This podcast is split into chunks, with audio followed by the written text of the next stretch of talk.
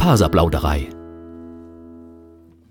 Hallo und herzlich willkommen zur Faserplauderei, dem Podcast zum Thema Stricken, Spinnen und anderen faserlastigen Projekten. Ihr hört Episode 32, die Episode, in der ich das Mikrofon einschalten werde. Es dürfen jetzt alle mal lachen. Ich hatte ja in der letzten Zeit immer mal wieder Tonprobleme und die lagen daran, dass ich zwar ein tolles Mikrofon habe und das auch mit dem Stecker an den Laptop gehängt habe und so weiter und so fort. Aber ich habe nicht über das Mikrofon aufgenommen, sondern über das Mikrofon, was in meinem Laptop verbaut ist. Und deswegen hatten wir ganz viel Hall und die Qualität war schlecht. Ich hoffe, die Qualität ist dieses Mal besser. Ich habe gemerkt, wenn ich das Mikrofon zwischendurch einfach mal abstöpsel und wieder einstöpsel, weil ich irgendwie den Laptop bewege oder so, ja, dann findet er das nicht mehr, dann ähm, ist das abgeschaltet. Ich sehe zwar auf dem Aufnahme-Ding sie hier, dass die ja, Aufnahme läuft, dass meine Stimme so diese typischen Aufnahmezeichen dahinter lässt, aber eben nicht vom Mikrofon. Ich hoffe, wir haben das jetzt hiermit ein für alle Mal im Griff, das Problem. Bevor ich es vergesse, gibt es am Anfang wie immer, ich glaube auch immer noch notwendig, den Werbehinweis. Alles, was nun folgt, ist Werbung. Die im Podcast erwähnte Produkte sind, sofern nicht anders angegeben, alle selbst gekauft.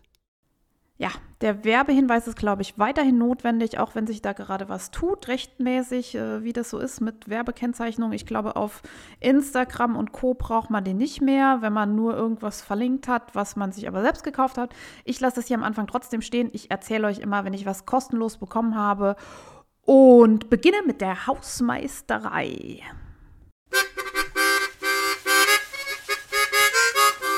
Hausmeisterei, le grand nettoyage.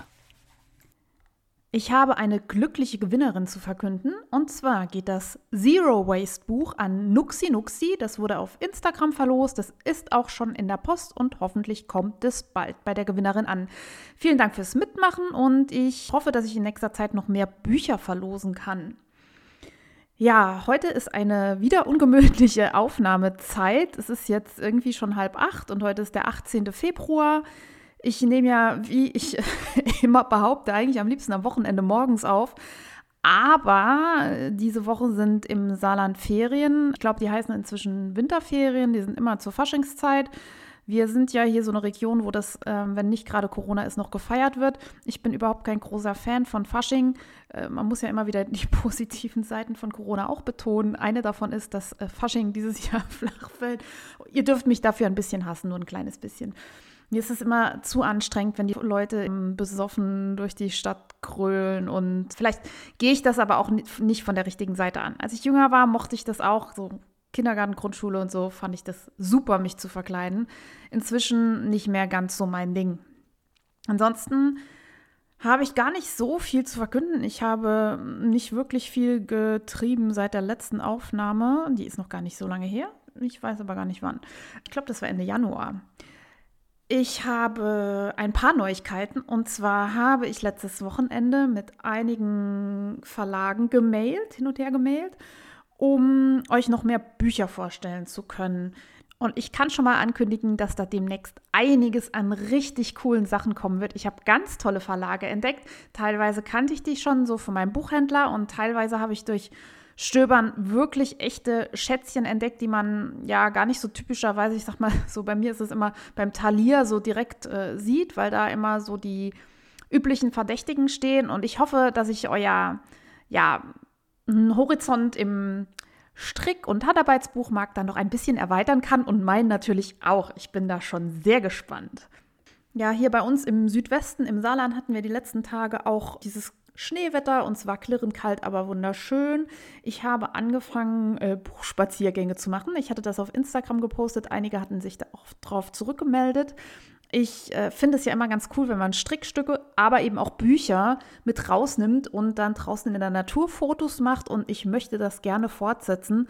Das ist auch eins der Learnings in Corona, macht Buchspaziergänge zum Lesen, aber auch um die Schätzchen zu fotografieren und zu teilen. Ich sage nur Hashtag Bookstagram. Ja, Bookstagram, das ist fast schon sowas wie ein Guilty Pleasure meinerseits.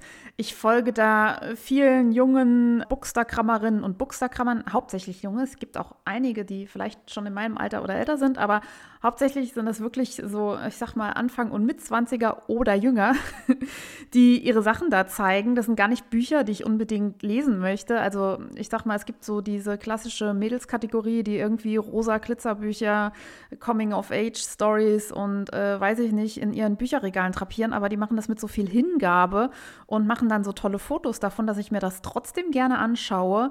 Und ich finde das richtig gut, wenn in so einer jungen Generation ja, Bücher nochmal so einen Hype auslösen können. Und einer meiner Lieblingsbookstagrammer ist äh, Privido Libro. Ich verlinke euch den mal, der ist aus Österreich. Der liest und schreibt Sachen, die mich wirklich gar nicht so arg interessieren. Und am Anfang dachte ich, oh Gott, was ist das denn? Aber ich finde ihn super unterhaltsam. Ich gucke mir jeden Tag seine Stories an und ja, habe richtig Spaß damit. Und vielleicht ist es ja auch was für euch und vielleicht sagt ihr, ist das ein Riesenscheiß und guckt, naja, schaut mal selber, was ihr draus macht. Ich finde es auf jeden Fall cool und witzig und habe Spaß damit. Neben den Buchspaziergängen mache ich natürlich auch weiterhin meine Kaffeespaziergänge hier bei mir in der Stadt. Wir haben eine kleine, aber feine Kaffeerösterei hier im Saarland. Ich glaube, die sitzt in St. Ingbert. Ich habe euch die schon mal verlinkt. Das ist Komame. Dort könnt ihr auch online bestellen. Ich empfehle euch absolut den Guapa-Kaffee. Und wenn ihr euch den kauft, dann verlinkt mich bitte irgendwie gerne auf Fotos oder so. Ich generell müsste ich mal sagen, verlinkt mich, wenn ihr irgendwas von dem Zeug macht, was ich euch erzähle. Ich finde das ja immer spannend, wenn ich Feedback bekomme und nicht nur in den leeren Raum hineinrede. Meine übliche Runde ist also von zu Hause marschiere ich los, gehe zu Komame, inzwischen voll Profi, was Kaffee kaufen angeht. Ich habe nämlich natürlich einen Thermobecher dabei, weil ich nicht jeden Tag irgendwie Müll produzieren will mit so To-Go-Wegwerfbechern.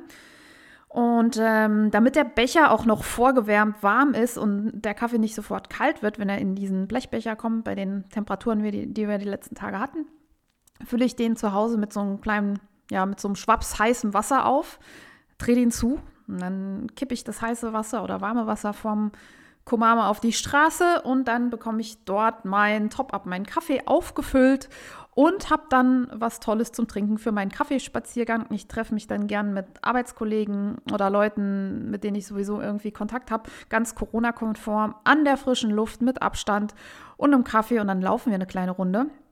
Und in diesem Zusammenhang muss ich sagen, macht mal eine Stadtführung. Ich hatte jetzt das Glück, dass ein Kumpel von mir sich unfassbar gut auskennt in meiner Heimatstadt Saarbrücken. Besagter Kumpel, danke Tim an dieser Stelle, äh, ist nicht von hier. Äh, der kommt aus England und ich weiß nicht, er hat unfassbar viel mehr Ahnung von dem, was sich in Saarbrücken so zugetan hat als ich. Wir sind also mit dem Kaffee durch die Stadt gelaufen und ich habe ganz viele von den Dingen gelernt, die man auf einer Stadtführung lernt. Wenn es sowas also in eurer Heimatstadt gibt, macht es mal. Es ist wirklich spannend, die eigene Heimat mal mit anderen Augen zu sehen und hatte großen Spaß damit. Dann würde ich sagen, wechsle ich auch schon zu den aktuellen Projekten. Ich glaube, das wird heute keine ganz so lange Folge. Ich versuche mal, mich kurz zu fassen. Aktuelle Projekte. Ja, das Stricken liegt bei mir im Moment so ein bisschen brach. Also jetzt auch nicht so wirklich, aber im Moment mache ich da nicht ganz so viel. Ich habe ein paar andere Sachen. Trotzdem habe ich äh, weitergestrickt am Chevron Shenanigans von Stephen West. Ich bin am Wedge 21 von 22. Äh, das hört sich jetzt fast zu Ende an, aber die Reihen sind so lang, dass ich dazu wahrscheinlich so lange brauche wie für die ersten zehn Reihen. Oder Wedges. Ich glaube, man kommt am Ende bei knapp 600 Maschen raus wenn ich mich richtig erinnere. Keine Ahnung, ich zähle nicht, ich mache einfach. Naja, die letzten zwei Wedges äh, brauchen auf jeden Fall nochmal, ja, ich denke mal 100 Gramm Wolle. Also ich habe das letzte Knäuel jetzt gerade angebrochen. Und ähm, von daher wird sich das noch ein bisschen ziehen und das Ganze möchte auch noch abgeschlossen werden mit einem I-Cord. Also noch ein bisschen was zu tun, aber vielleicht bis zur nächsten Aufnahme. Wenn ich nur das mache, schaffe ich das auf jeden Fall, aber ich mache das ja nicht nur. Ich mache ja noch andere Sachen und zwar mein Weihnachtsspinnen. Äh, da ist die zweite Spule so gut wie voll. Äh, ich habe mal gewogen auf eine meiner Spulen. Ich habe ja dieses äh, Tom Walter äh, Spinnrad. Ich wollte gerade sagen, es heißt Ella, aber das stimmt überhaupt nicht.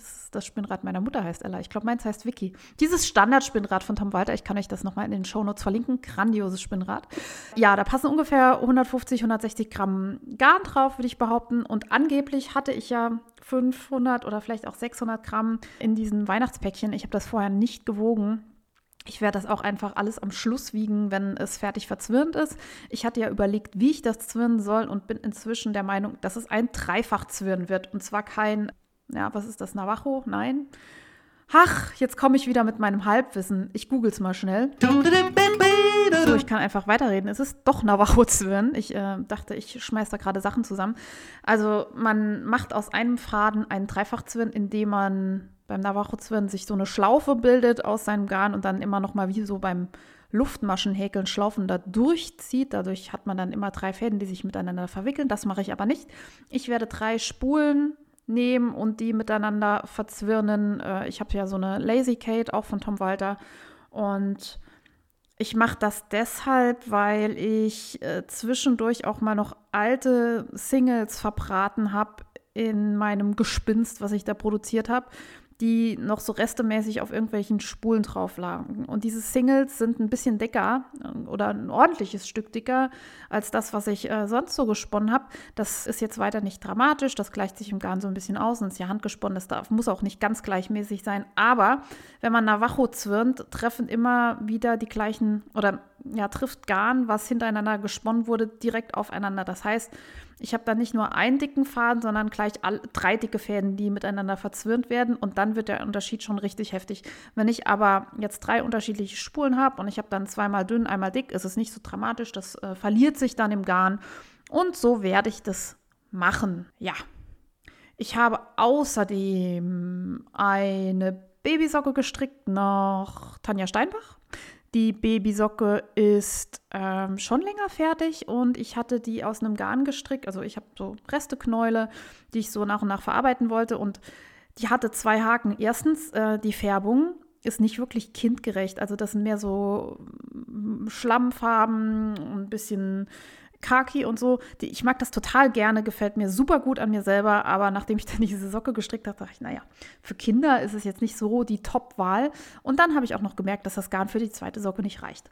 Also lag das dann eine Weile da bei mir im Schrank rum. Und ähm, dann hatte ich aber eine großartige Idee, dass ich daraus einen Schlüsselanhänger machen könnte. Und zwar bin ich einfach hingegangen und habe an die Hacke von dieser Babysocke oder von diesem Babyschuh einen Schlüsselring eingehackt, so dass ja, dass er nicht einfach rausreißt. Also nicht nur über einen, einen Faden, sondern ja, durch so einen Zentimeter tief in, in dem Schuh drin. Ich werde euch einfach ein Foto in die Shownotes stellen, dann könnt ihr euch das besser vorstellen. Oder wenn ihr mir auf Instagram folgt, seht ihr es auch dort. Übrigens auch auf Revelry, da bin ich auch Happy Hepburn. Ja, habe ich euch schon gesagt, wo ihr mich findet? Ich bin at Happy Hepburn auf Instagram oder at Faserplauderei oder auf meiner Website www.faserplauderei.de. Ich habe auf jeden Fall diesen Schlüsselanhänger gemacht mit dieser Kindersocke. Und damit der nicht so ganz alleine ist, äh, habe ich da noch einen Flaschenöffner dran gepackt. Ich habe irgendwann mal von Lana Grossa so Werbeflaschenöffner bekommen und ich weiß nicht mehr, wo. Ich vermute, es war das Jahrencamp, weil das eigentlich die Veranstaltung ist, wo man die ganzen coolen Gimmicks von den Garnherstellern bekommt. Ich war nämlich noch nie auf der H&H oder sonst irgendwelchen Messen. Ich möchte da unbedingt sehr gerne mal hin, aber Corona kam mir in die Quere, seitdem ich in diesem Podcast-Business bin. Deswegen war es wahrscheinlich das Jahrencamp. Nochmal an dieser Stelle vielen Dank. Ich finde, das ist eigentlich eine ganz coole Geschenkidee. Könnte man auch mit anderen Sachen machen. Aber ich hatte jetzt die Babysocke. Werde ich bestimmt nochmal machen. Das war es eigentlich mit meinen aktuellen Strick- und Spinnprojekten. Kommen wir zum nächsten Segment. Nay News. Mein Mojo ist zurück. Ich habe genäht. Zwar was, weil ich schon tausendmal genäht habe, aber nur weil man es schon hundertmal gemacht hat, wird es ja nicht schlechter. Und zwar wieder die Park and Ride Bag von Crazy Sylvie. Sylvie Rasch, ich glaube, sie macht hauptsächlich Handarbeitsbücher im Sinne von Stricken und Häkeln, aber auf YouTube hat sie eben auch Näh-Tutorials. Und das hier ist richtig gut. Das ist eine Projekttasche mit oben so zwei Schlaufen zum Zuziehen. Die hat vorne eine Reißverschlusstasche und ich habe die schon sehr oft genäht und immer verschenkt. Ich habe keine einzige für mich behalten und hätte jetzt gern mal eine für mich. Und darum äh, habe ich mich an die Maschine gesetzt und zwei große Park-and-Ride-Bags gemacht. Ich habe die einfach vergrößert, doppelt so groß, wie Sylvie es vorschlägt. Das ist so easy, das kann sogar ich vergrößern, ohne dass irgendwas völlig schief geht dabei. Das könnt ihr auch. Schaut euch das Video dazu auf jeden Fall mal an. Ich verlinke euch das in den Show Notes. Und ähm, ja, dabei habe ich ein paar Sachen ausprobiert, zum Beispiel, ob man Zeit sparen kann, wenn man mit der Overlock näht. Nein. ich habe was Dummes gemacht. Ich habe erst überlegt, ob ich das überhaupt im Podcast erzählen soll. Ich vermute, dass einige jetzt die Hände über dem Kopf zusammenschlagen werden, wie man so dumm sein kann. Aber ich werde einfach nichts beschönigen und sagen, wie ich es gemacht habe. Diese Park and Ride Bag, da näht man mehrere Schichten irgendwie zusammen. Unter anderem ist eine von den Schichten auch ein Reißverschluss. Und dann hat man so einen unschönen Rand, der eigentlich auch völlig unschön bleiben kann, weil der liegt nachher innen in der Tasche, sieht kein Schwein. Aber ich habe Webstoff genommen und der tüdelt sich ja irgendwie auf. Also den Webstoff muss man versäubern. Wobei auch das, wenn der in, in einer Tasche liegt als Innenbeutel und dann nochmal ein Außenbeutel rum ist, muss man vielleicht das nicht mal wirklich tun, weil da ist nicht so viel Reibung drauf. Egal, ich dachte mir, du Fuchs, du hast doch hier eine Overlock-Maschine. Tacker du doch einmal mit der, mit der Overlock drüber, dann hast du den Rand versäubert und äh, bliblablub, mache ich mal. Habe ich gemacht, hat funktioniert. Durch den Reißverschluss durch auch. Und dann habe ich mir gedacht, dass es wahrscheinlich saudumm war, weil dieses Messer an der Overlock, das hatte ich eingeschaltet, dass der Stoff schön abgeschnitten wird, ähm, hat natürlich auch den Reißverschluss abgeschnitten. Es ist jetzt nichts passiert, aber ich vermute, dass das eine Katastrophe ist für das Messer, weil mit einer Stoffschere oder so würde ich das natürlich nie tun. Das darf man ja nicht. Mit der darf man ja auch kein Papier schneiden und so. Und ich vermute, dass Reißverschluss nicht gerade das Beste ist. Ich habe es jetzt gemacht und das Messer schneidet immer noch. Ich habe jetzt das Glück, aus einer Familie zu kommen, wo es äh, Werkzeugschleifer gibt, die eventuell das Messer wieder schärfen könnten, falls, falls ich es jetzt richtig versaut habe. Aber ja, ich habe das gemacht und schon als ich dann da dran war, dachte ich, oh Gott, wie dumm bist du eigentlich. Wenn man das so machen kann und ich jetzt irgendwas nicht bedacht habe, dann meldet euch bei mir zurück. Und ansonsten, wenn ihr das auch schon gemacht habt und gesagt habt, ja, ich mache das immer so und es funktioniert trotzdem, möchte ich auch gerne wissen. Aber generell dachte ich mir, da jetzt ein paar ja, Minuten zu sparen, ähm, indem ich hinterher nur einmal versäubern muss, aber mir die Overlock zu ruinieren, ist irgendwie auch doof. Ich habe da ein ganz billiges Modell, muss ich sagen, vom Discounter. Trotzdem muss man ja nicht irgendwie so eine Maschine kaputt machen, wegen sowas. Bei meiner Nähmaschine und bei meiner Schneiderschere ich, wäre ich da nie auf die Idee gekommen. Ich weiß nicht, was mich da geritten hat. Glück im Unglück. Aber ich dachte, ich erwähne es mal ja, dann habe ich noch mehrere Experimente gemacht zum Zeitsparen, die mh, mm, ja genauso aussehen. Und zwar war ich im Beutelnähfieber und habe ja, mir verschiedene Tutorials angeguckt und wollte irgendwie noch andere Sachen machen und habe geguckt, ob man irgendwie hier und da, wenn man einen Schritt überspringt, Zeit sparen kann. Geht schon irgendwie, sieht dann halt scheiße aus.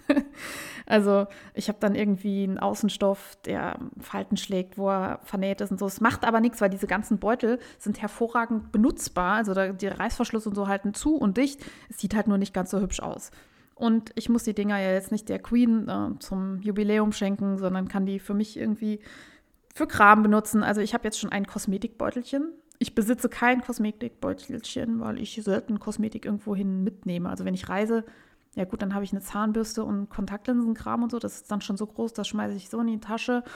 Und ähm, ja, so Kleinkram habe ich immer irgendwie so verstaut. Jetzt habe ich so ein Beutelchen, habe ich euch heute gepostet. Schaut es euch gerne an. Und dann habe ich noch so ein Täschchen, wo ich meinen Laptop-Kram drin habe, weil ich schleppe meinen Laptop ja eigentlich mit in die Schule, wenn nicht gerade Online-Unterricht ist.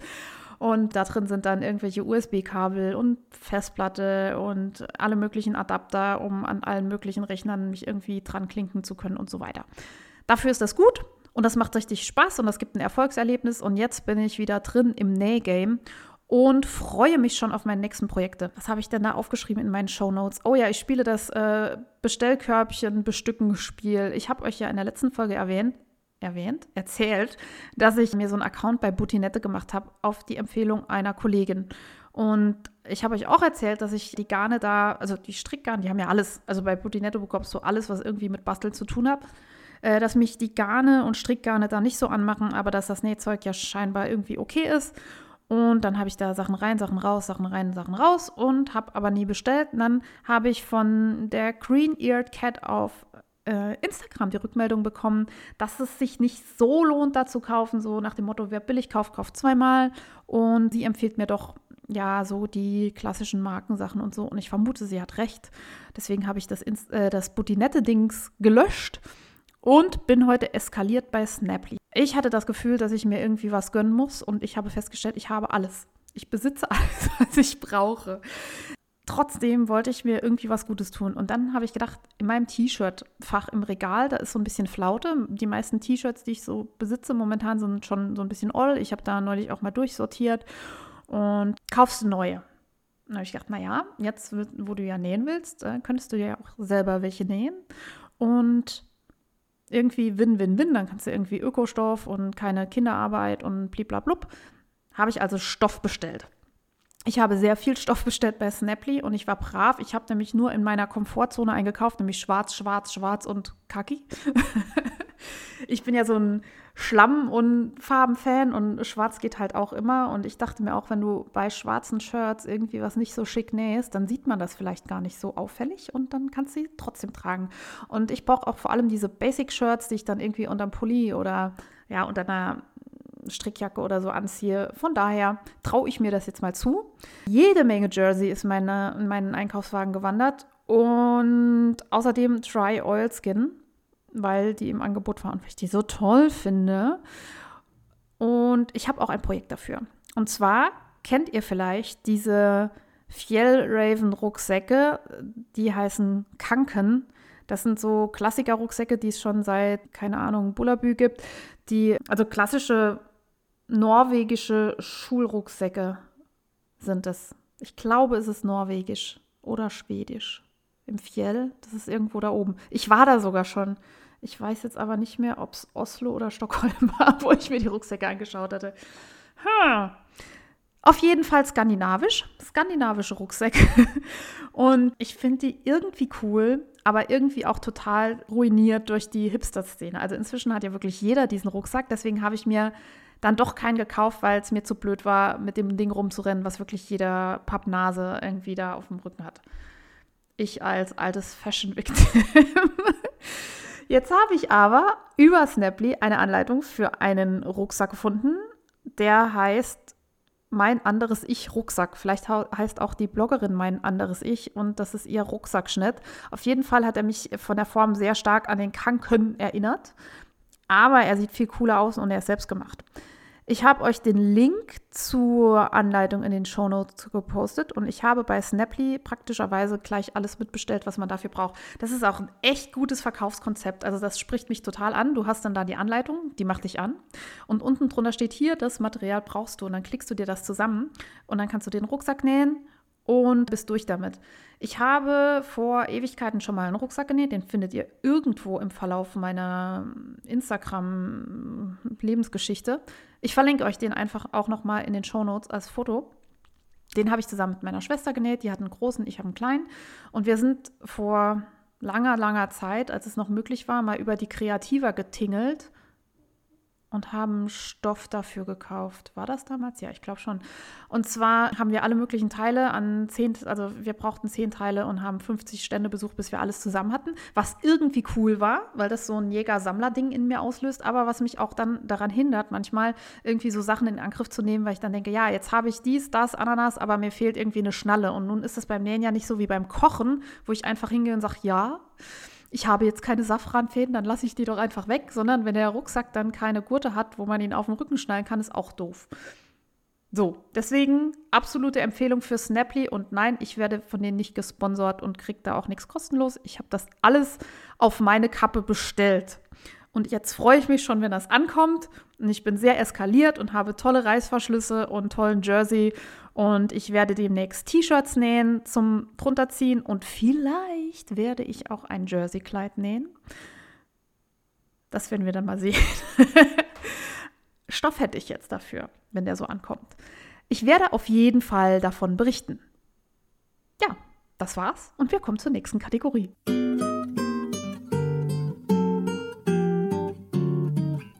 Neuzugänge. Ein bisschen was Neues ist bei mir eingezogen. Also einmal steht da der Punkt Bücher. Da habe ich noch überlegt, ob ich euch jetzt erzähle, was da gekommen ist, aber das werdet ihr einfach nach und nach erfahren. Ich kann euch aber so viel verraten. Auf meinem Tisch ist ein Bücherstapel, der ist höher als der Bildschirm von meinem Laptop. Ich habe aber auch einen kleinen Laptop. Aber da sind so viele geile Bücher dabei, dass ich jetzt öfter podcasten muss, um euch die alle vorzustellen. Gekauft habe ich auch was. Und zwar einen neuen Häcksler für meine Küchenmaschine. Ich habe euch ja meinen Desaster gepostet, als ich diesen Rotkohl da geschreddert habe, mit diesem Schredderteil von meiner Bosch Mumm Küchenmaschine. Das ist dieses Ding, was irgendwie jede gute Mutti zu Hause hat. Nee, was eigentlich jeder gute Haushalt zu Hause hat. Ich weiß es nicht. Ich bin damit aufgewachsen. Meine Mutter hat sowas, meine Schwester sowas, ich äh, hat sowas und ich habe auch sowas. Das ist einfach die Gemüsereibe dieser Küchenmaschine. Da tut man oben Gemüse rein und dann ist da so eine, so eine Scheibe, die das entweder in Scheiben häckselt oder in, wie heißen die anderen denn? Julienne? Heißen die so? Also diese Karottenfäden für Salat und all sowas. Und dabei ist auch ein Stopfer. Und natürlich habe ich nicht die Bedienungsanleitung gelesen, wie man das benutzt, weil, hey, wie schwer kann das sein, ja? Und dann habe ich den Häcksler zusammengebaut und oben den Rotkohl reingetan und dann so ein bisschen gestopft. Vielleicht ein bisschen zu viel, aber das kann ja eigentlich gar nicht sein. Auf jeden Fall ist mir das Ding komplett um die Ohren geflogen. Die Scheibe ist verbogen, Metall ist durchgebrochen und ach, hast nicht gesehen. Ein großes Desaster. Und ähm, ja, dann habe ich hin und her überlegt. Ich habe ja bald Geburtstag. Die Leute fragen mich, was sie mir schenken sollen. Da man ja leider, leider nicht auf Konzerte gehen kann zurzeit, das ist wirklich bitter. Das ist eine der Sachen, die ich am meisten vermisse. Gute Live-Musik habe ich gedacht, naja, da muss ja irgendwie so ein Konsumgut wünschen und vielleicht ist es ja an der Zeit, dir mal so eine fancy Küchenmaschine von, was weiß ich, KitchenAid oder Kenwood oder so anzuschaffen. Jo. Aber ich habe auch irgendwie alles für meine alte Küchenmaschine, weil die benutze ich schon seit Jahren und eigentlich benutze ich sie auch gerne. Also ich benutze sie zum Beispiel zum Brotkneten. Ich habe die früher zum Getreidemühlen ähm, malen benutzt die Getreidemühle habe ich inzwischen an eine Freundin weitergegeben. Ich hoffe, sie hat Spaß damit, weil ich eine Getreidemühle geschenkt bekommen habe, die hauptsächlich oder eigentlich nur Getreidemühlen kann. So, so eine richtige aus Holz von Philippus heißt die, glaube ich, ja. Und ähm, trotzdem, was habe ich noch? Ja, den Häcksler und keine Ahnung. Die Küchenmaschine leistet mir auf jeden Fall gute Dienste. Und bevor ich jetzt irgendwie was wegschmeiße oder weitergebe, was eigentlich noch funktioniert, also ich habe da sogar mir auch mal eine zweite Schüssel geholt, weil es durchaus mal sein kann bei so einem Partymarathon, wenn du mehrere Brote oder Kuchen oder sonst was backen musst, dass du dann auch mehrere Schüsseln brauchst und so. Ja, bevor ich das jetzt alles irgendwie verscherble, gucke ich doch mal, ob es da Ersatzteile gibt und habe auch auf eBay Kleinanzeigen eine Anzeige gefunden, wo es das Teil, was ich kaputt gemacht habe, nochmal gab, gebraucht. Und habe dann gezögert und nochmal den Kundenservice von Bosch angerufen. Das ist übrigens ein hervorragender Kundenservice. Und mich mit einer sehr netten Dame unterhalten und wollte wissen, hey, euer Häcksler, ist das eigentlich nur so ein Gimmick, dass ihr sagen könnt, wir haben sowas oder kann das wirklich arbeiten? Und warum ist es kaputt gegangen? Und sie sagte, ja, das ist ein Arbeitstier, nur man muss äh, zart damit umgehen. Man soll eigentlich mit dem Stopfer nicht stopfen. Das wäre der Fehler, den viele Leute machen. Die drücken mit dem Stopfer auf das Gut, was sie in ihre Küchenmaschine reinfüllen, drauf. Wo ich dachte, ja, Stopfer, du hörst es am Namen, das hat irgendwie auch so einen Aufforderungscharakter, oder? Ich stopfe damit. Ja, weiß ich nicht. Ich bin da so, ich, ich habe das so gemacht und ähm, nein, dann geht es kaputt, wie ich äh, ja demonstriert habe. Und dann habe ich aber ganz lange mit dieser Dame in dieser Hotline gequatscht und sie sagt, ja, ich mache dies und das damit und gestern habe ich hier Zucchini und ein bisschen so angebraten. Wir haben am Ende, glaube ich, nach einem halbstündigen Gespräch noch äh, Rezepte ausgetauscht und ähm, uns ganz lieb verabschiedet und äh, ich hatte jede Menge Spaß in dieser Kundenservice-Hotline und dann habe ich mir das Teil aber gebraucht auf eBay Kleinanzeigen bestellt, weil man muss das ja nicht immer neu kaufen. Bin da ja irgendwie versuche ich ja da immer so ein bisschen Müll zu vermeiden. Und jetzt habe ich für 15 Euro ein Ersatzteil, also sogar noch mehr Ersatzteile. Da war dann alles dabei, teilweise auch die Dinger, die ich nicht kaputt gemacht habe. Aber wer weiß, vielleicht koche ich ja wieder was. Und ähm, deswegen habe ich jetzt wieder eine Küchenmaschine mit Häcksler, habe aber seitdem noch nichts ausprobiert. Kommt dann demnächst. Dann habe ich was bestellt, was noch nicht angekommen ist. Ich erwähne es vielleicht trotzdem mal. Und zwar habe ich mir Labels geholt von Dortex. In meiner Jahrencamp-Bag von Anno dazumal war ein Gutschein von Dortex drin. Das, sind diese, das ist diese Firma, die Labels personalisiert. Und ich habe mir jetzt drei verschiedene Sorten bestellt. Ich habe da schon mal Labels geholt, die kennt ihr vielleicht von meinen Fotos. Steht Made by UG drauf. UG ist mein Kürzel in meiner alten Schule. Also ich heiße Uring mit Nachnamen und ich wurde in meiner alten Schule UG abgekürzt. Und es gab eine Phase kurz nach meinem Referendariat, wo ich im Prinzip alle Vertretungsstunden gemacht habe. Also ich war natürlich die letzte, die gekommen ist, der Depp vom Dienst und irgendwie war, glaube ich, auf der Copy-Paste-Taste mein Kürzel eingespeichert und ich habe da einfach alles gemacht. Und die äh, Mitreferendare aus der Zeit, die äh, rufen mich heute noch bei meinem Namen UG. So kommt das mit diesem Label. Und auf dem Foto bin ich mit einem Kumpel aus Irland drauf und ich mochte das Foto so gern. Ich finde das so hübsch, deswegen habe ich mir das damals drucken lassen. Jetzt habe ich einfach das Faserplauderei-Logo geshoppt und ich bin ganz gespannt, wie es ankommt. Also ich habe es mal so als Webband genommen, weil ich dachte, dass man das so falten kann und dann ähm, ja wie so ein Etikett irgendwie einnähen. Wenn es da ist, werde ich es euch zeigen und dann natürlich auch Sachen damit verschönern und belabeln. Und danke an dieser Stelle nochmal für das liebe Jan-Camp-Team. Ich hoffe ja, es wäre so schön, wenn 2021 wieder ein Camp stattfinden könnte. Ich wäre so gern dabei. Ich vermisse alle Leute vom Jan-Camp. Und das ist so eine tolle Veranstaltung. Und ich vermisse sowieso diese ganzen tollen Veranstaltungen, die es im Moment nicht gibt. Wollfeste und einfach mal zusammensitzen und stricken und labern und so. Das ist schon, das ist schon was. Ja, das war's schon mit den Zugängen mit den Neuzugängen. Jetzt habe ich endlich ein, ein richtiges Jingle und jetzt verhackstücke ich selber das Ende. Da müsst ihr jetzt mit leben. Ich mache weiter mit dem Fokus. Im Fokus. Ich hatte schon lange kein richtiges Fokusthema mehr, ist mir aufgefallen. Darum heute ein bisschen Spinn-Content. Mir reißt dauernd der Faden ab. Aus aktuellem Anlass ist das heute mein Fokus. Ich äh, mache ja mein Weihnachtsgarn immer noch äh, aus diesen vielen Tütchen mit unterschiedlichen Materialien. Und gelegentlich reißt mir da der Faden ab. Und das hat verschiedene Gründe. Einer davon ist zu viel Trall. Wenn ich mein Garn völlig überspinne, also wenn ich diesen Single so überdrehe, dann wird er erstens steinhart wie so ein Drahtseil und an der dünnsten Stelle bricht der dann irgendwann einfach durch. Also wenn man es da völlig übertreibt, dann kann man mit zu viel Trall, gerade bei sehr dünnen Singles, den Faden kaputt machen und dann ist er gerissen. Ja, wer hätte das gedacht? Das völlige Gegenteil funktioniert auch, wenn man zu wenig Trall drauf hat und der Einzug vom Spinnrad ein bisschen fester ist, dann äh, wird der Faden einfach so auseinandergezupft. Das passiert auch gerne mal, wenn man irgendwie neues, neue Fasern ansetzt, wenn man gerade wieder anfängt zu spinnen und so dieser Restfaden, der noch auf der Spule war, wenn der einfach nur so runterhängt, dann dreht er sich immer so ein bisschen auf. Und wenn man da nicht vorher noch mal so ein bisschen Trall drauf gibt, fällt das einfach auseinander und dann ist der Faden auch gerissen. Dann könnte der Einzug noch ein Problem sein. Und zwar kann man das an der Bremse regulieren. Und wenn das Spinnrad sehr schnell einzieht, also es, man kann das, wenn man es übertreibt, so einstellen, dass der Faden regelrecht aus der Hand gerissen wird, dann geht der auch mal kaputt. Das kann man dann meistens feinjustieren, je nachdem, was für ein Spinnrad ihr habt, müsst, gibt es da verschiedene Wege. Manchmal kann es auch einfach sein, dass die Spule nicht so gut läuft und wenn ihr die dann ein bisschen ölt, kann das auch helfen. Also informiert euch über euer jeweiliges Spinnrad, was ihr tun könnt, damit der Einzug nicht so fest ist. Es gibt auch Spinnräder, wo man dann, also ich hatte mal das Hankies, wo man einfach den Faden nochmal über drei Nägel hin und her schlauft und dann war der Einzug auch viel weicher. Ja, wenn der Faden gerissen ist, wenn man Glück hat, liegt der dann irgendwo rum und dann nimmt man den und fädelt ihn nochmal neu ein und spinnt weiter und nichts passiert. Und wenn man den Faden an einer bescheidenen Stelle reißen lässt, dann hat man den Salat. Wenn man zum Beispiel unregelmäßig gesponnen hat, das heißt unregelmäßig, wenn man seine Spule unregelmäßig gefüllt hat, dann können sich Probleme ergeben. Man sollte beim Spinnen immer darauf achten, dass die Spule möglichst ja gleichmäßig befüllt wird, also dass da keine Berg- und Talbahn entstehen mit so Knuppeln, wo ganz viel Faden ist und dann kommt wieder so ein Tal, wo wenig Faden ist, weil das so ein bisschen in sich zusammenfallen kann.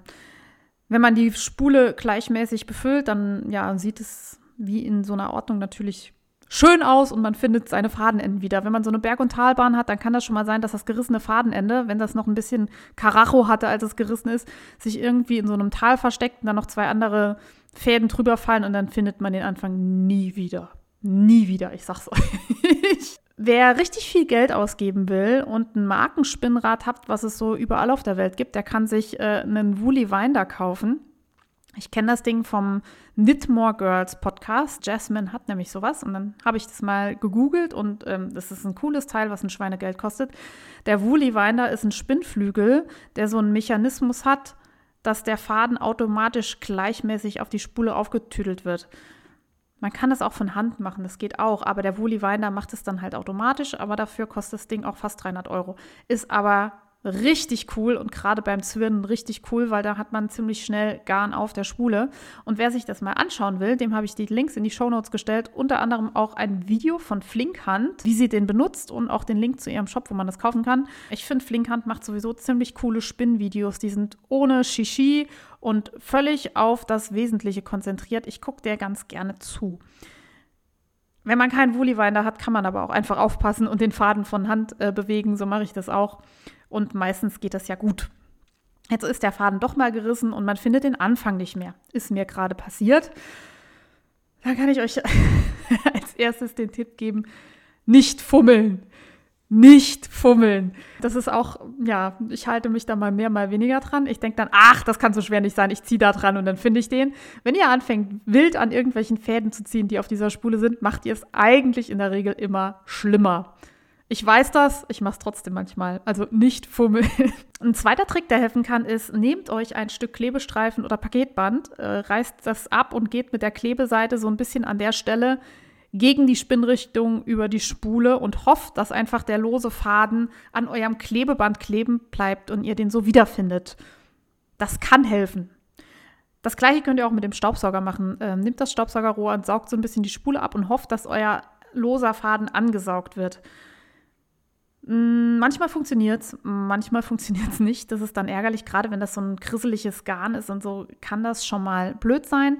Ein weiterer Tipp, wenn das nicht hilft oder bevor ihr das macht, kann auch sein, baut die Spule ab, geht an den hellsten Ort im Haus. Bei mir ist das unter meiner Pflanzenlampe und schaut nach, ob ihr den Anfang einfach seht. Äh, meistens hilft das bei mir, weil in dem Zimmer, wo ich spinne, ist das Licht nicht ganz so gut und bisher bin ich damit immer ganz gut gefahren das sind so meine drei To-Go-Troubleshooting-Tipps äh, für abgerissene Fäden beim Spinnen. Wenn das alles nichts hilft, habe ich aber auch schon einfach mal den Faden irgendwo da aufgemacht, wo ich dachte, naja, das könnte so ungefähr das Ende sein und habe da weitergesponnen. Ähm, wenn man dann später zwirnt, hat man das Problem vielleicht nochmal, dann macht man das wieder und irgendwie, meistens wickelt man dann so ein Stück Restfaden ab und das Problem ist gelöst. Ich hatte da jetzt noch nie so Riesenprobleme mit. Aber ähm, was ihr nicht machen müsst, ist das ganze Zeug wegschmeißen. Das habe ich als Anfänger mal gemacht, weil ich dachte, ich habe da so eine Wollkotze auf, meinem, auf meiner Spule, das wird nie wieder was, ich schmeiße das weg. Da wusste ich noch nicht äh, um diese ganzen Tricks und dass man das auch einfach zwirren kann, ohne dass es an einem Stück ist. Ich meine, selbst beim Zwirren reißt einem ja manchmal der Faden und dann setzt man neu an und so. So ist das bei handgemachten Sachen. Nobody's perfect und ähm, lasst euch nicht den Spaß ruinieren, weil da jetzt irgendwie mal, weil ihr da ein bisschen gefuscht habt. Ja, wenn ihr weitere Tipps habt zum Umgang mit gerissenen Fäden, meldet euch bei mir. Ich bin gespannt. Medienrundschau. Ich habe hier ein paar Sachen auf meinem Zettel stehen und muss schon grinsen, weil ich das Gefühl habe, dass ich der Podcast mit den schlechten Empfehlungen bin. Aber ich kann ja immer nur über die Sachen reden, die ich selber so konsumiert habe. Ähm, darum zunächst einmal.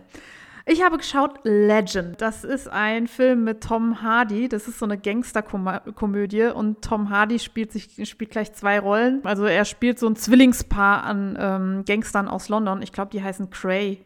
Kay, Gray, sowas in der Art. Findet ihr raus, ich verlinke es euch. Der Film hat eine 6,9 bei IMDB bekommen. Das ist nicht ganz so prall und ich muss auch sagen, die Geschichte oder der Plot ist nicht ganz so spannend. Aber Tom Hardy spielt mit. Habe ich euch schon mal erzählt? Das habe ich euch bestimmt noch nie erzählt dass ich den so grandios finde. Ich würde mir den angucken, wenn er stumm an einer Laterne lehnt und zwei Stunden lang nichts sagt. Ich wäre trotzdem begeistert. Also für alle Tom Hardy-Fans ist der Film auf jeden Fall was, weil ich das fantastisch finde, wie er mit sich selber diskutiert und sich äh, selbst verkloppt und so. Ich finde das schauspielerisch grandios. Außerdem ist der Film toll besetzt. Es spielen ganz viele Leute mit, die man aus anderen Serien kennt. Peaky Blinders, ähm, Game of Thrones und sonstige Gesichter sind da mit dabei. Ich hatte großen Spaß, auch wenn die Story jetzt nicht so super mitreißend ist.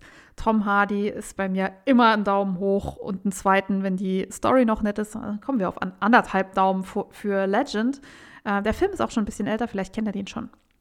Und dann habe ich vor einiger Zeit geschaut, die Serie I Am Not Okay With This. Das basiert auf einer Graphic Novel von dem Typen, der auch die Vorlage für The End of the Fucking World ähm, geschrieben, gezeichnet hat. Und es geht um ein, Teen ein Teenager-Mädel, das äh, Superkräfte entwickelt. Und die Schauspielerin kennt man aus Stephen Kings S. Und jetzt muss ich mal eben nachschauen, wie sie heißt. Ich bin wieder fantastisch vorbereitet. So, sie heißt Sophia Lillis und ich mag die Schauspielerin total gerne und hatte richtig Spaß mit dieser Serie. Ich glaube, sie geht nur eine Staffel oder waren es zwei? Ich glaube, es war nur eine Staffel, also ganz kurz. Die Serie ist richtig gut, wurde aber leider abgesetzt, weil Corona, weil Finanzierung und Dreh und so eben nicht abgesichert war. Trotzdem lohnt es sich auch nur die erste Staffel davon zu gucken. Und ähm, seht ihr, ich empfehle gar nicht nur Mist, weil das war wirklich gut und äh, mochte ich sehr gerne. Und ich würde mich freuen, von euch zu hören, ob es euch auch gefallen hat oder ob ihr es euch auch angeschaut habt. Ich habe mal versucht, in Bridgerton reinzuschauen, weil das ja so das Ding ist, was man im Moment sehen muss. Ich habe die erste Folge gesehen und muss sagen, das geht nicht wirklich an mich. Ähm, vielleicht muss man da länger gucken, bis es einem gefällt. Ist nicht so 100% mein Ding. Hm.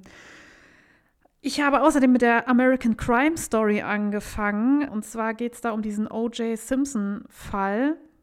Ich verlinke euch das übrigens alles in den Show Notes. Das finde ich recht unterhaltsam. Ich habe, ja, das war so Mitte der 90er, überhaupt nichts von dieser Geschichte mitbekommen. Der Name O.J. Simpson hat mir zwar immer was gesagt, aber ich konnte da nicht wirklich was mit anfangen. Habe jetzt auch überhaupt nicht weitergelesen auf Wikipedia oder so, wie das ausgegangen ist und wie das weitergeht, weil ich äh, mich nicht spoilern möchte für die Serie. Nachdem ich diese Geschichten Exit Racism und so gelesen hatte, wo es eben um ja, Rassismus geht, den man, ja, den Menschen erfahren und den man auch selber irgendwie in sich hat und mit durch die Welt trägt und äh, hoffentlich irgendwann selber merkt, dass man auch immer mal wieder sich selber rassistisch verhält, ist mir an dieser Serie ganz viel aufgefallen, dass mir vielleicht früher nicht aufgefallen wäre, wenn ich das Buch nicht gelesen hätte. So. Also, ich bin heute total wortungewandt. Ähm, ich finde es sehr unterhaltsam. Es ist eine schöne amerikanische Gerichtsserie. Man sieht auch mal, wie das amerikanische Rechtssystem so funktioniert, dass es da vor allem darum geht, wer die bessere Show abliefert und nicht unbedingt, wer Recht hat. Und kann man ganz gut gucken. Und wie gesagt, mein Chevron Shenanigan wächst dabei. Das funktioniert ganz gut. Ich habe Podcast geguckt und zwar den von Cat and White den mag ich wirklich sehr gerne, den kann ich euch wirklich empfehlen.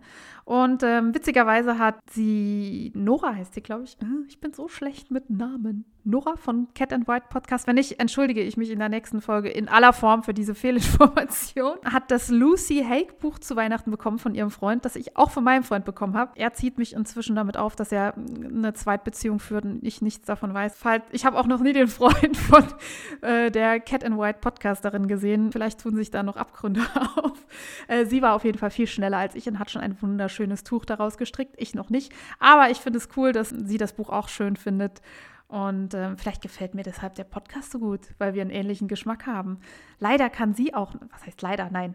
Äh, sie kann Sachen tragen, die ich nicht tragen würde. Die hat so eine tolle Figur und kann so dieses, ich würde fast sagen, viktorianische und, und spitze und sehr feminine, sehr tolle Sachen, lange Röcke und so tragen. Das sieht bei mir irgendwie doof aus, weil ich einfach nicht die Statur dazu habe, ähm, die es meiner Meinung nach braucht, um darin eine gute Figur zu machen. Ich kann andere Sachen tragen.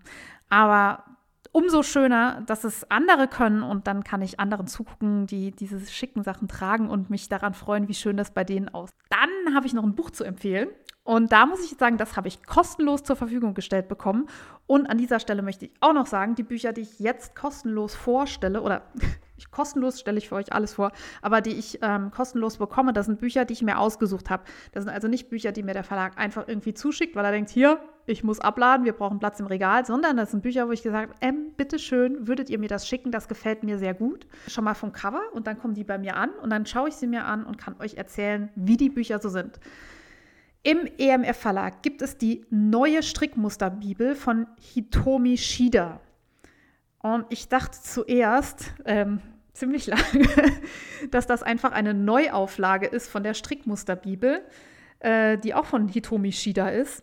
Und ich kann euch jetzt sagen, nein, ist es nicht. Das sind zwei unterschiedliche Bücher. und zwar ging es im ersten Buch um Zopfmuster und solche Geschichten. Und jetzt in dem Buch geht es um plastische Noppen bis hin zu filigranem Lace. Und Hitomi Shida kennen einige von euch bestimmt auf Revelry. Die hat da ganz viele Designs. Die habe ich euch auch verlinkt. Die könnt ihr mal anklicken. Die sind wunder wunderschön. Und die zeichnen sich eben durch sehr kleinteilige, filigrane Muster aus. Und ich schaue mir das sehr gerne an. Und die Bücher haben das auch so als Cover, überall so in Pastelltönen, diese kleinen Muster. Deswegen ist mir auch zuerst nicht aufgefallen, dass es nicht das gleiche Buch ist, weil es wirkt sehr ähnlich. Für alle Leute, die drauf stehen, wenn in ihrem Bücherregal Bände sind, die gleich aussehen, ist das ein absolutes Go-To. Die sehen zum Verwechseln ähnlich. Und mir gefällt auch das zweite Buch sehr gut. Das erste besitze ich nicht, das hatte ich aber schon in der Hand. Und ich kann das allen empfehlen, die im Geiste sich damit tragen, irgendwann mal ein eigenes Design zu entwerfen. Irgendwann werde ich das auch mal machen. Das steht auf meiner äh, Once-in-a-Lifetime äh, To-Do-Liste, Bucket-List, wie sagt man, Löffelliste. Ich möchte irgendwann ein Strickmuster veröffentlichen und da werde ich auf jeden Fall die Hitomi Shida-Muster äh, zur Hand nehmen, um mich daran zu inspirieren. Und hier möchte ich auch noch mal ein Lob an den Verlag aussprechen. Das Buch ist nämlich wirklich schön. Ganz oft ist es ja bei deutschen Büchern irgendwie so, dass die hm, irgendwie quietschig und vielleicht ein bisschen kitschig rüberkommen. Und die englischen Bücher oder auch die nordischen und skandinavischen Bücher sind immer eher so smooth und ähm, clean im Design. Und das hier kommt meiner Vorstellung von einem schönen Layout wirklich nahe fast alle Muster in diesem Buch sind in Weiß- oder Pastellfarben gehalten. Das finde ich insofern gut, als dass man Strickmuster, finde ich, auf hellen Farben einfach am besten erkennen kann. Ich finde, es gibt nichts Traurigeres, als wenn jemand ein aufwendiges Aran-Muster mit äh, dunkelgrauer Wolle gestrickt hat, weil das Muster dann einfach nicht so gut zur Geltung kommt. Das wird einfach aufgefressen von der Farbe. Und hier sind fast alle Musterbeispiele hell und gut zu erkennen. Das macht richtig Spaß, da durchzublättern. Ich muss auch sagen, dass das Buch nichts für Anfänger ist. Also die Charts, die dabei sind, also es gibt immer Strickschriften zu den Mustern, die sind schon nicht ganz selbsterklärend. Also man sollte schon mal ein Muster gestrickt haben und man sollte auch äh, keine Angst davor haben, irgendwie neue Sachen sich mal drauf zu schaffen oder bei YouTube nachzugucken, wie sowas gestrickt wird. Wer da mutig ist und ein bisschen Talent hat, für den ist das Buch ein absolutes Must-have, würde ich fast sagen. Also ich finde, es macht sich richtig gut in meiner Präsenzbibliothek an Strickbüchern, die man einfach da haben muss, die dahin gehören, die so Standardwerke des Strickens sind, die man einfach besitzen muss. Ein Minuspunkt muss ich aber auch sagen, die Charts, also die Strickschriften neben den Mustern sind relativ klein abgedruckt. Ich weiß nicht, ob ihr es wisst, ob ich es schon mal erzählt habe. Ich bin einfach blind wie ein Maulwurf. Ich sehe auf dem linken Auge so gut wie gar nichts und auf dem rechten ziemlich wenig. Ich trage immer Kontaktlinsen, nur falls ihr euch wundert. Ich habe sogar ein Gutachten gebraucht, dass ich meinen Führerschein machen durfte. Und ich habe Probleme, diese Charts zu lesen, wenn ich sie mir nicht irgendwie mit beiden Händen das Buch dicht vor die Augen halte. Ich werde aber nicht mit zwei Händen das Buch festhalten können und dabei stricken. Das heißt, ich werde mir, wenn ich da irgendwas draus machen möchte, das Ganze abfotografieren und nochmal groß ausdrucken oder groß kopieren vielleicht. Also man muss sich das irgendwie oder am, am Rechner vergrößern. Das ist nichts für Leute mit Sehschwäche. Oder ich brauche das Strickmonokel, das wäre es noch. So in meiner Projekttasche. Maßband, Maschenmarkierer, Monokel. Das ist so der einzige Wermutstropfen. Da hätte man irgendwie, teilweise ist auf den Seiten auch noch ein bisschen Platz. Das hätte man irgendwie größer machen können. Sag ich jetzt hier so als Layout-Leihe. Wahrscheinlich schlagen die Layouter die Hände über den Kopf zusammen und sagen, ja, ja, red du mal. wenn euch das nichts ausmacht und wenn ihr nach schönen Strickmustern sucht, ist das vielleicht was für euch. Das Buch ist im Edition Michael Fischer Verlag erschienen. Es kostet 19,99 Euro und es ist ein Hardcover. Wenn ihr eine ausführliche Rezension dazu lesen wollt, dann schaut doch mal auf meinem Blog vorbei. Ich verlinke euch auch das. Da habe ich nämlich eine sehr lange Rezension dazu geschrieben. Und ich habe außerdem eine Rezension zum Liebe auf den ersten Stichbuch geschrieben. Das ist auch aus dem EMF Verlag. Das ist ein Nähbuch. Ähm, das hat so ein Softcover und ist von Tilly Wallness. Ihr kennt die von Tilly and the Buttons, eventuell. Ich muss gestehen, ich kannte sie vorher nicht. Die scheint aber eine richtig große Community zu haben. Also ich folge ihr jetzt auch. Und die hat auch bei The Great British Suing Bee mitgemacht. Also es ist so eine Fernsehserie in England. Und das Buch ist original, auch englisch und wurde jetzt auf Deutsch übersetzt. Ähm, Liebe auf den ersten Stich ist ein tolles Anfängerbuch mit quick and easy Nähprojekten, die man an einem Tag fertigstellen kann. Ich habe das Buch bestellt und gedacht, na, mal abwarten, weil die Sachen, die da drin sind, sehen halt wirklich einfach aus. Also das sind jetzt keine ausgefallenen Haute Couture-Stücke mit Stickereien, Paspelband und noch drei kleine Feenflügel eingenäht, sondern das sind Shirts, einfache Kleider, ein Pyjama, ein Cardigan und so weiter und so weiter. Eigentlich sind es sechs Grundschnitte, die man durch verschiedene Variationen erweitern kann auf unterschiedliche Kleidungsstücke. Und ich habe es bekommen und so ein bisschen durchgeblättert und dachte erst so, oh, das ist auch wieder so, so pastellig, spricht mich so von, ich muss sagen, vom Layout wieder nicht so direkt an. Aber man soll sich ja nicht täuschen lassen vom Erscheinungsbild eines Buches. Ich habe mir das dann wirklich vorgenommen, weil ich es euch äh, ausführlich rezensieren wollte und auch habe. Wie gesagt, findet ihr auf meinem Blog. Und bin inzwischen so überzeugt davon, dass ich bei meiner Snaply-Bestellaktion heute auch Stoff bestellt habe für den Cardigan aus diesem Buch. Das ist so ein Teil, der hat Fledermausärmel und der erinnert mich vom Schnitt her an meinen Rose Cardi von Andrea Mori, an das Strickteil. Und ich dachte ja, bevor ich das Ding gestrickt habe, dass mir sowas überhaupt nicht steht. Und jetzt, wo ich das als Strickteil habe, finde ich den, ja, diese Figur, diese Art, ähm, Fledermausärmel und nicht ganz so lang, so cool, dass ich mir das auch gerne noch in Jersey stricken möchte. Natürlich nähen möchte. Deswegen werde ich das mit diesem Buch ausprobieren. Was ist cool an diesem Buch? Die Schnittmuster sind einfach. Bei jedem Projekt steht dabei, wie lange das dauert, was für ein Material man braucht. Es gibt zwei Arten von Maßtabellen, nämlich Körpermaß und die Maße vom fertigen Kleidungsstück. Das finde ich richtig gut. Normalerweise kenne ich das ja eigentlich nur, dass man hier seinen Brustumfang und so und dann näht man und ähm, dann passt es hinterher nicht. Hier weiß man vorher, wie groß das Kleidungsstück wird. Hier äh, sollte ich vielleicht noch sagen, die Größen in dem Buch gehen von 34 bis 52. Das hört sich viel an. Die Brustgröße, Körpermaß, Brustumfang ist 100 22 Zentimeter, glaube ich, in der größten Größe. Jetzt habe ich schon einen Brustumfang von knapp 100 Zentimetern und ich habe jetzt noch nicht mal irgendwie einen besonders großen Busen. Also ich habe hier Körbchengrößen A oder so. Deswegen weiß ich nicht, wie inklusiv das wirklich ist bei 120, 122 Zentimetern. Vielleicht verschätze ich mich da, aber es könnte nach oben hin noch ein bisschen mehr Luft haben. Gebt mir da auch gerne Feedback, ob ihr das als ausreichend empfindet oder ob das doof ist. Was auch sehr cool ist an dem Buch, jetzt nochmal was Positives ist, dass es total divers ist. Also ich blättere hier durch und ich sehe Frauen mit unterschiedlichen Körpertypen, Frauen unterschiedlicher Hautfarbe. Ich möchte das jetzt politisch korrekt sagen. Ich glaube, so darf man es sagen. Ähm, wenn nicht, korrigiert mich auch da. Ich bin da auch noch am Lernen. Hier sind wir wieder beim Racism, den man ähm, so mit sich rumträgt, ohne das zu wollen. Und wie war das? Das Gegenteil von gut ist gut gemeint und so, ne? Auf jeden Fall habe ich jetzt dieses Anfängernähbuch hier und werde das ausprobieren. Wer Bock auf sowas hat und so schnelle Ergebnisse haben will und wirklich da an einem Nachmittag was zusammentackern, für den ist das was. Wer jetzt lieber sowas Ausgefallenes macht und ähm, sich Mühe im Detail geben möchte und, und viele, viele Spirenzien und so, ähm, für den ist das einfach zu simpel. Aber für Anfänger ein Go-To. Nähere Informationen dazu findet ihr auf meinem Blog unter info@faserplauderei. Das ist völlig gelogen. www.faserplauderei.de. Das andere ist meine E-Mail-Adresse, da könnt ihr mir schreiben. Ihr könnt mir sowieso schreiben ab, äh, auf Instagram oder eine Mail. Ich freue mich über alles. Ich freue mich über jeden, der sich bei mir meldet. So, genug vorgestellt. Das war meine Medienrundschau. Ich hoffe, es hat euch gefallen. Ich habe aber noch ein paar Segmente hier. Ich rede einfach mal weiter. Wow, j'adore! Ja, diese Woche haben mich äh, zwei Sachen beschäftigt. Mich haben mehrere Sachen beschäftigt, aber zwei Sachen möchte ich mit euch teilen.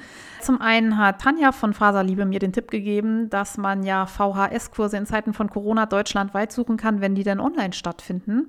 Das ist ein super Tipp, deswegen möchte ich den euch auch nicht vorenthalten. Wenn ihr also im Moment Sprachkurse oder ähnliches sucht, googelt doch mal nicht nur bei eurer Volkshochschule in der Nähe, sondern gebt einfach mal andere Landkreise ein, vielleicht mal große Städte, was weiß ich, Berlin, Hamburg, München. Vielleicht ähm, haben die mehr Online-Angebot als irgendwie so kleine Kreise wie jetzt hier, wir im Saarland. Ich möchte ja gerne Luxemburgisch lernen, habe jetzt aber leider nichts online gefunden. Äh, macht aber nichts, läuft mir ja nicht weg. Und ja, wenn ihr da was findet und Online-Kurse macht, erzählt mir doch davon. Dann eine völlig andere Geschichte, die mich gerade beschäftigt. Das sind Socken.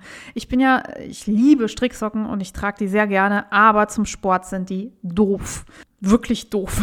Ich glaube, die filzen dann einfach nur an und machen Blasen, wenn man hin und her rutscht und so. Das ist doof.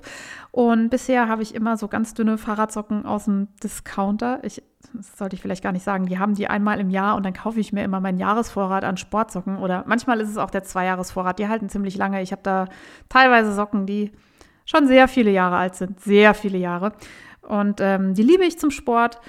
Und jetzt ist Corona und ich kann nicht in, in mein Fitnessstudio und ich muss draußen trainieren. Und ich habe neulich mal ein Foto gepostet. Ich war irgendwie bei Schnee und Eis in, in, in der Pfalz bei einer Freundin und wir haben gemeinsam draußen auf der Terrasse trainiert und es war einfach schweinekalt. Ich dachte mir, ich brauche Sportsocken, die ein bisschen länger sind und ein bisschen wärmer sind und gut sitzen.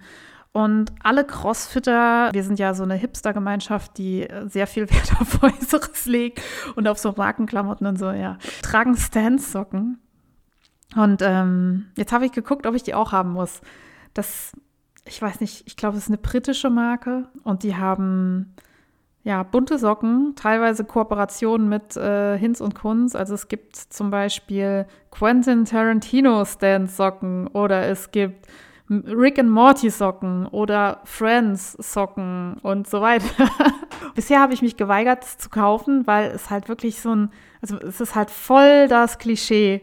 Also Crossfitter tragen irgendwie ihre Lululemon Hose, die Mädels und äh, ihre Rook-Shirts und hier dann ihren Tacticals-Rucksack und den sowieso Shaker und halt diese Stand-Socken und dann Metcon-Schuhe. Und ja, ich habe das fast alles auch. Oh Gott, ich bin so ein Opfer.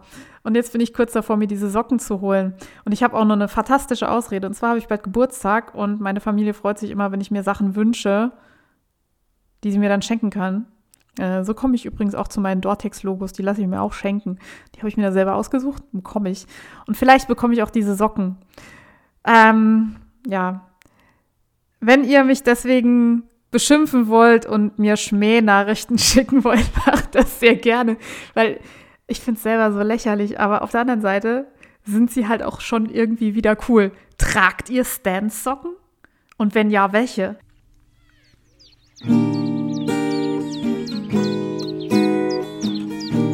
Un petit coin de verdure.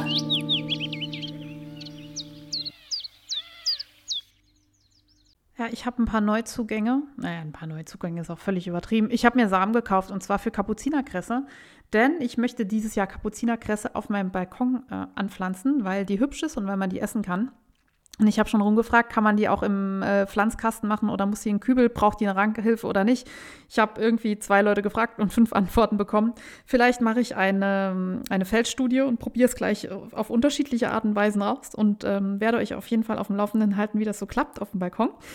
Das finde ich richtig cool. Und dann hat Michelle mir noch einen Tipp geschickt, weil ich sie immer frage, bevor ich aufnehme, ob sie irgendwas hat, was noch in den Podcast muss. Ähm, jetzt kommt was für alle Menschen mit Pipi-Kaka-Humor. Nämlich der Myrtillocactus geometrizans. Das ist äh, der Tittenkaktus. Der ist ganz witzig, nämlich sieht er aus wie äh, Brüste, viele, viele Brüste. Und ich verlinke euch ein Bild dazu auf Instagram in den Shownotes, wenn ihr euch das Ding selber mal angucken müsst. Ähm, ja, in Corona-Zeiten ist man froh für jeden Lacher, den man irgendwie abgreifen kann.